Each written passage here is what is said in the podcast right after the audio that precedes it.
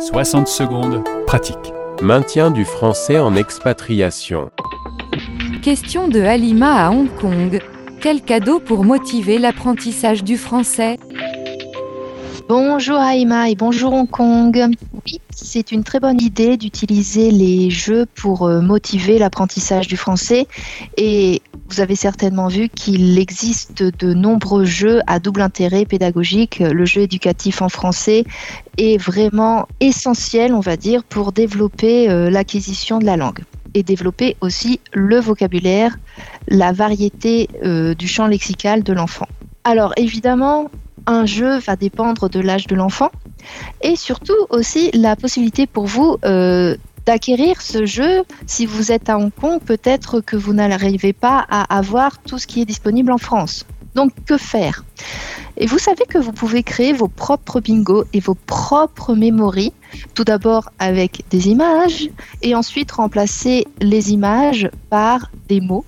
Ça va favoriser l'acquisition du vocabulaire, mais aussi de la lecture, de l'orthographe. Il y a aussi beaucoup de collections spécialisées Montessori qui favorisent l'apprentissage du vocabulaire avec différents jeux et activités ludiques. Donc vraiment, renseignez-vous sur euh, différents réseaux sociaux, dans les librairies.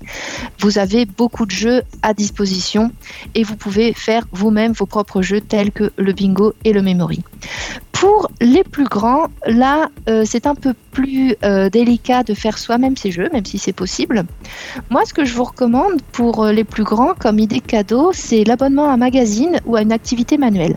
Donc, vous connaissez certainement déjà Pomme d'Api, J'aime lire, Astrapi et autres et les activités manuelles comme par exemple euh, PandaCraft qui permettent de découvrir euh, des métiers, des environnements ou autres. Personnellement, j'aime beaucoup ces activités manuelles qu'on reçoit tous les mois parce que ça permet aux enfants d'acquérir un vocabulaire vraiment spécifique à un thème donné et ils s'amusent énormément à chaque fois avec ce type d'activité. Donc voilà, pour des cadeaux qui favorise l'apprentissage du français. N'hésitez pas à hum, solliciter les papis, mamies ou tonton, tata qui sont encore en France pour vous donner des idées.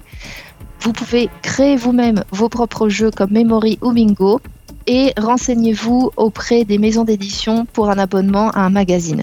Et pour plus d'idées, regardez donc, euh, consultez donc l'article de mon blog pour avoir des idées cadeaux.